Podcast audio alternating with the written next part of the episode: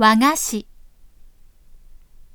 和菓子とは日本伝統のお菓子です。和菓子も寿司などと同じく職人によって作られてきたお菓子です。渋くて苦味のある日本茶とともに食べるため甘さが強いのが特徴です。反対はケーキなどの洋菓子です。もともとは明治時代以降に外国から伝わったものが発展してできたものです。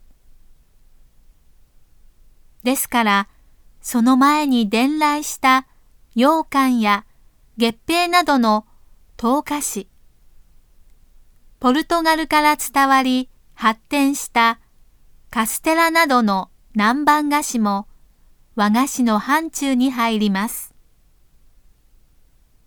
和菓子は伝統的世界ですが、特別な規定はなく、毎年職人によって新しい創作菓子が作り出されています。